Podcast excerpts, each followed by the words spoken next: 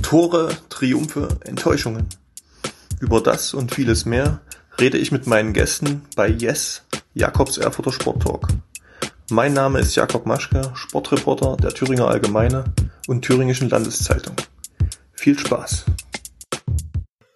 Hallo und willkommen bei Yes, Jakobs Erfurter Sporttalk. Es ist die Mutter aller Thüringer Sportderbys, wenn die Fußballer des FC Rot-Weiß Erfurt und des FC Karl Zeiss Jena aufeinandertreffen. Wie die wenigsten wissen, gibt es das Regionalliga-Duell Erfurt gegen Jena nicht nur im Fußball, sondern auch im Futsal. Und auch da hat aktuell Erfurt die Nase vorn. Ich möchte heute mit Robert Fritsch und Jonas Pflum, die das Erfurter Futsal-Team Blumenstadt United gegründet haben, mehr darüber erfahren. Hallo Robert, hallo Jonas. Hallo, hallo. Ja, erstmal Glückwunsch. Nach dem 8 zu 6 im Hinspiel steht ihr ja durch ein 3 zu 3 im Rückspiel in der Tabelle weiter vor Jena. Wie läuft's für euch in eurem ersten Jahr in der Regionalliga? Ja, super auf jeden Fall. Wir sind äh, sehr zufrieden. Vielleicht vorneweg, also uns verbindet nicht die gleiche Rivalität mit, äh, mit den Jenern, wie das beim Feldfußball der Fall ist. Aber wir sind natürlich immer froh, vor Jena zu sein. Und ja, wir sind super zufrieden. Also wir hätten nie gedacht, dass wir auf Platz 4 nach der ersten Halbserie stehen. Wir hatten gehofft, dass wir so drei, vier Mannschaften hinter uns lassen können. Jetzt sind wir eher in der oberen Tabellenhälfte. Das war nicht zu erwarten und ja, auf jeden Fall mehr als zufrieden, würde ich sagen. Ergänzend, weil wir ja gerade auch noch Neuling in der Liga sind und unsere erste Regionalliga-Saison spielen, muss ich persönlich sagen, dass ich auch ein bisschen überrascht bin, dass es gerade doch so gut läuft. Wie kam es grundsätzlich zur Gründung sozusagen eines reinen Erfurter Hallenfußballteams? Also die Spieler sind ja, glaube ich, auch zum Teil in normalen Fußballvereinen aktiv, wie jetzt FC Erfurt Nord oder FC Bontal. Aber vielleicht gibt es ja auch welche, die nur das machen. Also wie kam es dazu, dass ihr der Meinung wart, Mensch, wir brauchen hier ein richtiges Futsal-Team in Erfurt? Na, das hat schon vor ein paar Jahren angefangen. Damals hatten wir so ein Integrationsprojekt, ein Fußball-Integrationsprojekt und der Thüringer Fußballverband hat eine Thüringer Futsalliga angefangen und ich persönlich hatte schon Erfahrung im Futsal gehabt. Ich hatte mal während des Austauschjahres in den USA habe ich mal Futsal gespielt, ein bisschen im Winter und mochte auch immer Hallenfußball gerne. Und habe ich gesagt, komm, wir machen da einfach mal mit. Und da habe ich dann Jonas auch angequatscht, also ein paar Leute, ob es mitmachen wollen. Jonas war Feuer und Flamme und ja, dann haben wir dann da angefangen. Das war 2018. Und da haben wir ein paar Jahre in der Thüringenliga, sag ich mal, gespielt. Es waren immer nicht viele Spiele. Und ähm, wir haben immer schon mal ein bisschen geliebäugelt, vielleicht Regionalliga. Und wir hatten jetzt letztes Jahr, während der Corona-Phase, hatten wir mal ein paar Testspiele auch mal gegen die Jena gemacht. Deshalb kennen wir die auch ganz gut. Die hatten gegen uns ihr erstes Testspiel, als sie sich gegründet hatten. Die haben sich nach uns gegründet und dann aber gleich in die Regionalliga hoch. Und wir haben dann einfach gesagt, komm, wir probieren das jetzt, weil es in Thüringen noch nicht so viele Spiele gibt. Ja, und unsere Mannschaft besteht vielleicht noch, weil du gerade gesagt hast, ähm, auch zu, ich würde sagen, ein Drittel Leute, die auch im Feldfußball spielen, aber zwei Drittel der Leute spielen nur Futsal. Wir haben jetzt auch äh, der Hochschulliga angeschlossen, haben Hochschulligaspieler dabei, die dann auch außerhalb von Erfurt kommen und dann hier einfach bei uns jetzt spielen. Genau. Was man vielleicht noch ergänzen könnte, dass gerade am Anfang die Thüringer Futsal Liga, auch wenn sie Liga hieß, eher aus einzelnen sporadisch über das Jahr verteilt Turnieren bestand und deswegen wir tatsächlich nicht so richtig regelmäßigen Spielbetrieb anbieten könnten was jetzt halt eben in der Regionalliga schon anders ist. Ja, also gibt es inzwischen eben auch in Thüringen Spieler, die quasi ausschließlich Futsal spielen, also ganzjährig da an Punktspielen und Turnieren teilnehmen? Oder wie ist das jetzt zum Beispiel mit der Regionalliga? Wie lange läuft die? Genau, also die Regionalliga fängt im Herbst an und endet dann im Frühjahr, also fast über das ganze Jahr oder hat fast die Länge einer normalen Feldfußballsaison. Und wir haben einige Jungs, die bei uns halt eben noch in anderen Projekten teilnehmen. Wir bieten einmal wöchentlich ein offenes Futsalangebot im Winter an und möchten es jetzt halt eben auch über den Sommer nach den Futsalregeln spielen. Und so können wir halt eben für garantieren, dass wir einen ganzjährigen Trainingsbetrieb oder halt eben ein Spielangebot haben. Und das reicht halt eben vielen schon aus, die dann vielleicht halt eben nicht noch Feldfußball spielen oder halt eben noch andere Sportarten machen. Das Team ist ja auch ziemlich multikulturell. War das so geplant? Seht ihr da auch einen gewissen Integrationsauftrag oder sind die Jungs da einfach besser als die Deutschen, was den Futsal angeht?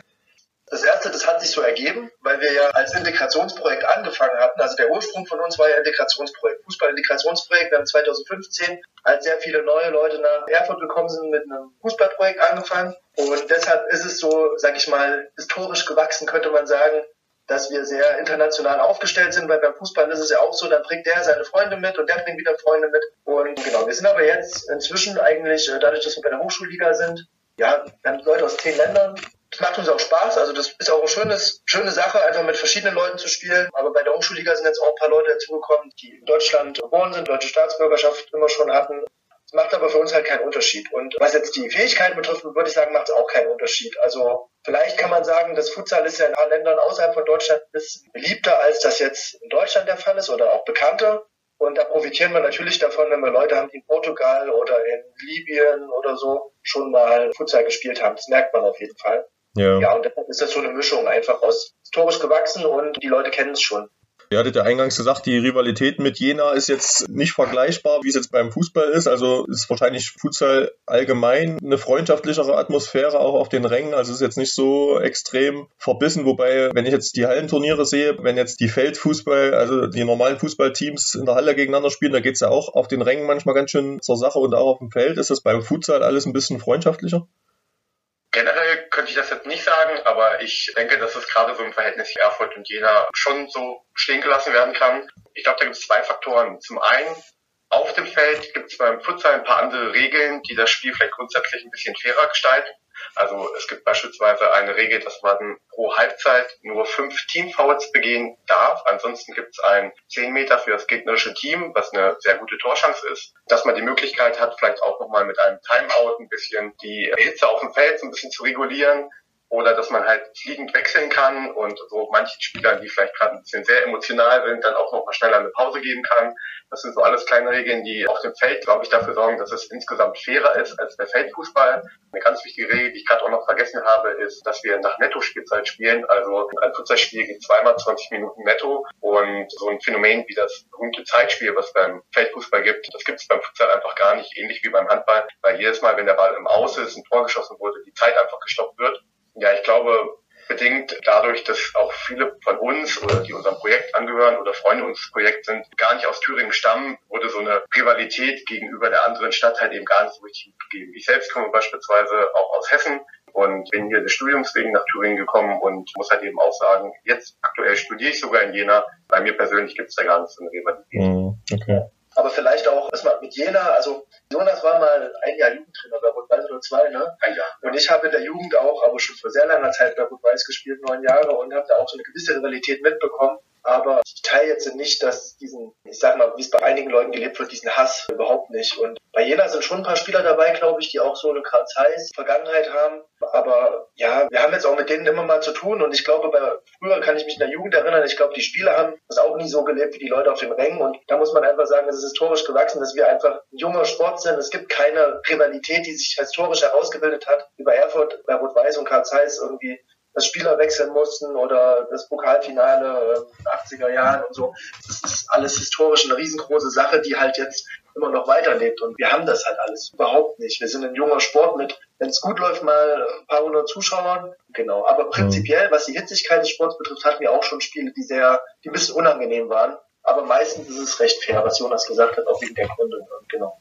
Und wie kam es jetzt dazu, dass die Jena quasi unter dem Namen des großen Fußballclubs der Stadt spielen und ihr eben als Blumenstadt United, also ihr habt ja so ein bisschen erzählt, wie ihr euch gegründet habt, also wolltet ihr das dann gar nicht mehr sozusagen diesen Wechsel trotz Rot-Weiß-Vergangenheit oder wollte das der Verein nicht oder gab es die Diskussion gar nicht? Ich glaube, Rot-Weiß hätte gar kein Interesse daran, würde ich jetzt mal behaupten. Und wir sind auch sehr glücklich. Also wir gehören jetzt zum Verein Hochschulliga. Das läuft wunderbar. Also Jonas und ich sind jetzt auch im Vorstand beim Verein. Mit Freunden, sage ich mal, wir haben das jetzt längerfristig aufgebaut. Das ist eine coole Sache. Wäre natürlich super, wenn Rot-Weiß sagen würde, ey komm, wir gründen eine Futsalabteilung. Also ich glaube, da wird sich auch der Thüringer Fußballverband sehr freuen. Wir würden uns auch riesig darüber freuen, noch eine zweite Erfurter Mannschaft zu haben. Das wäre natürlich top. Bei Jena war es so, dass der Landestrainer von Thüringer Futsalauswahl, glaube ich, da auch eine Rolle gespielt hat, die Jenerer dazu überzeugen, da eine Futsalmannschaft auf die Beine zu stellen. Und da waren dann einfach Leute, die da Bock drauf hatten. Und Karl Zeiss ist ja auch ein Verein, die haben ja auch schon noch länger eine zweite gehabt. Wir haben eine Frauenfußballabteilung. Es ist eher ein Verein wahrscheinlich, der auch sich ein bisschen breiter aufstellt. Und Rot-Weiß mit den finanziellen Problemen der letzten Jahre, die sind, glaube ich, froh, wenn sie ihre erste Mannschaft und die Jugend wieder gut ins Laufen kriegen und vielleicht irgendwann auch in die dritte Liga wieder aufsteigen. Ich glaube, das hat da eher Priorität. Eine Frage an Jonas, der sich ja bei euch um das Thema Social Media so ein bisschen kümmert. Ist Futsal bei den jungen Leuten gerade extrem angesagt und wie macht sich das bei dem Feedback, das ihr auch bekommt, bemerkbar?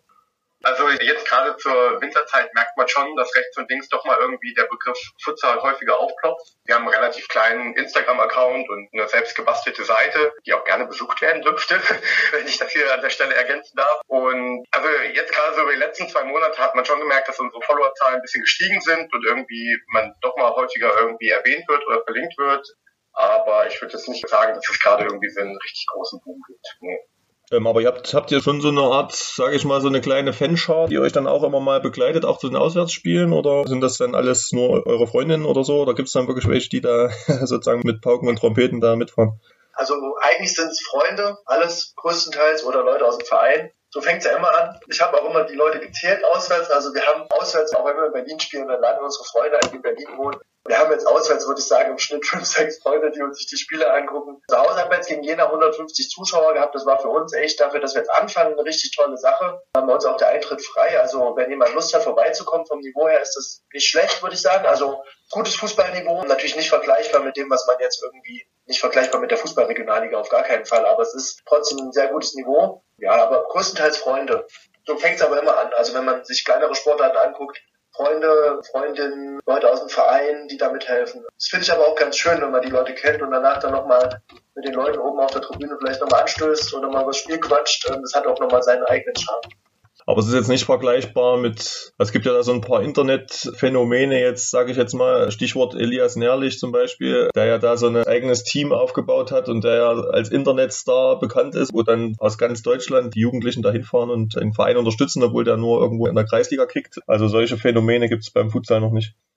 Nee, also nicht. Ich glaube, der Elias Nerlich ist ja ein Streamer, der erst beim E-Sport angefangen hat und jetzt einen eigenen Verein in Berlin gegründet hat. Also von diesen Followerzahlen, das geht ja in die Hunderttausende. Also wir haben, glaube ich, 400 Follower, über die wir uns wahnsinnig freuen. Da sind wir wirklich meilenweit von entfernt. Aber was jetzt so beim letzten Spiel tatsächlich auch angefangen hat, das habe ich jetzt tatsächlich auch so über das Social Media Echo mitbekommen, dass tatsächlich dann auch ganz viele von unseren Spielern oder Leuten, die bei unseren anderen Projekten mitmachen, also auch unsere anderen Projekte haben dieses Spiel besucht, dass die dann noch rechts und links gefragt haben und wieder Leute mitgebracht haben. Das kann man übers Internet zurückverfolgen, dass dann halt wirklich darüber halt sich unser Kreis, den wir so ein bisschen schlagen können, erweitert, ja. Eine kurze Zwischenfrage, ist das der aus Berlin mit hier Kevin Allerwitz? Ja, genau. Äh, ich habe übrigens habe ich letztens mit jemandem geredet, mit einem anderen Trainer aus Berlin, dass wohl da auch Gespräche im Hintergrund laufen, ihn zu überzeugen, in der Futsalliga mitzuspielen, einfach um die Aufmerksamkeit zu erhöhen. Okay, na, aber man sieht es ja auch, also Berlin hat ja scheinbar auch ein großes Potenzial, wenn man jetzt eure Liga ansieht, ist ja größtenteils Berliner Truppen, die ja auch in der Tabelle vorne stehen, also die scheinen ja da auch ein großes sportliches Potenzial zu haben, ne, im Futsal. Berlin ist auf jeden Fall ein Futsal-Hotspot in Deutschland, würde ich sagen, mit vielen talentierten Leuten.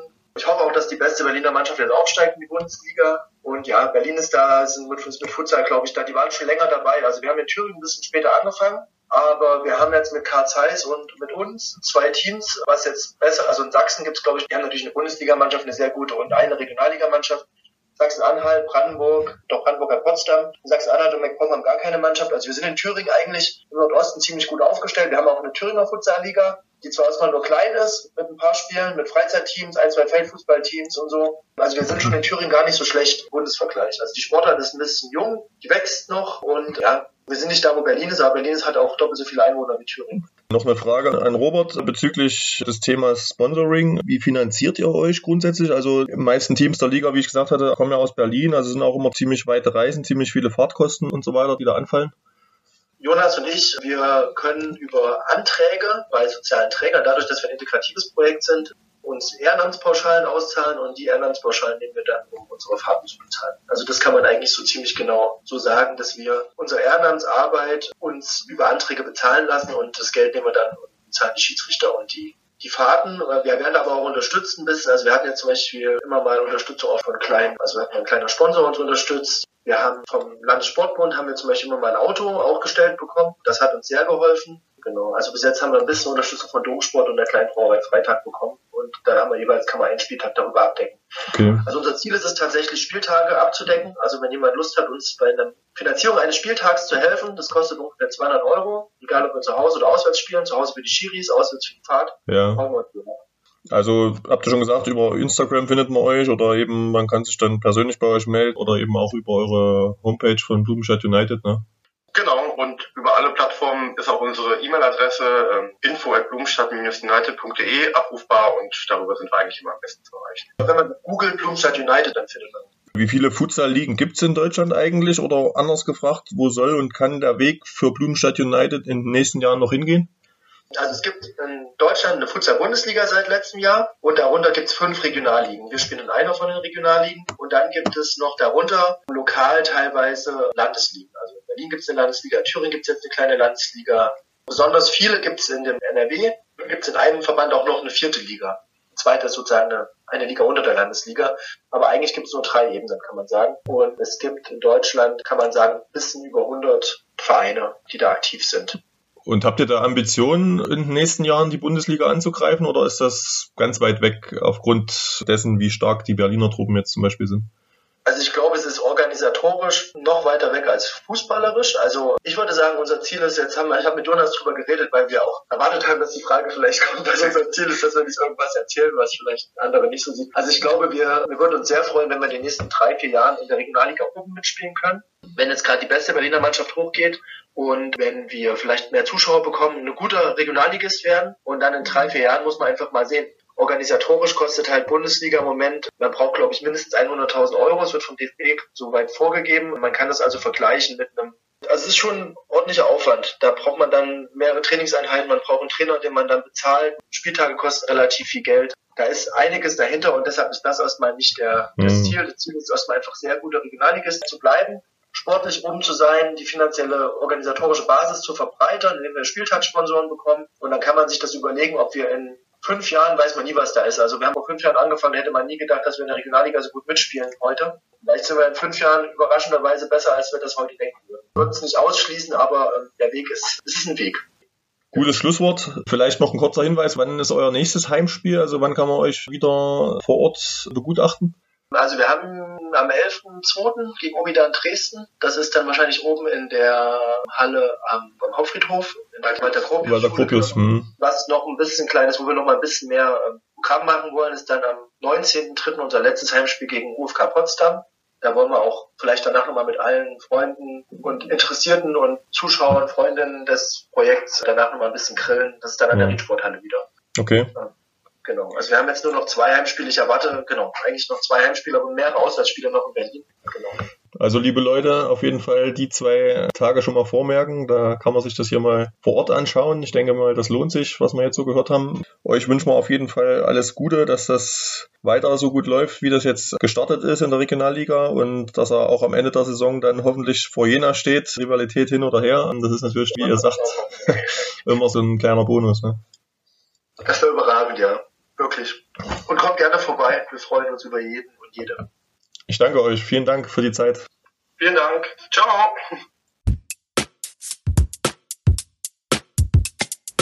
Yes. Wenn Ihnen, liebe Zuhörer, der Podcast gefällt, können Sie ihn gern auf der Homepage der Thüringer Allgemeine oder Thüringischen Landeszeitung abonnieren.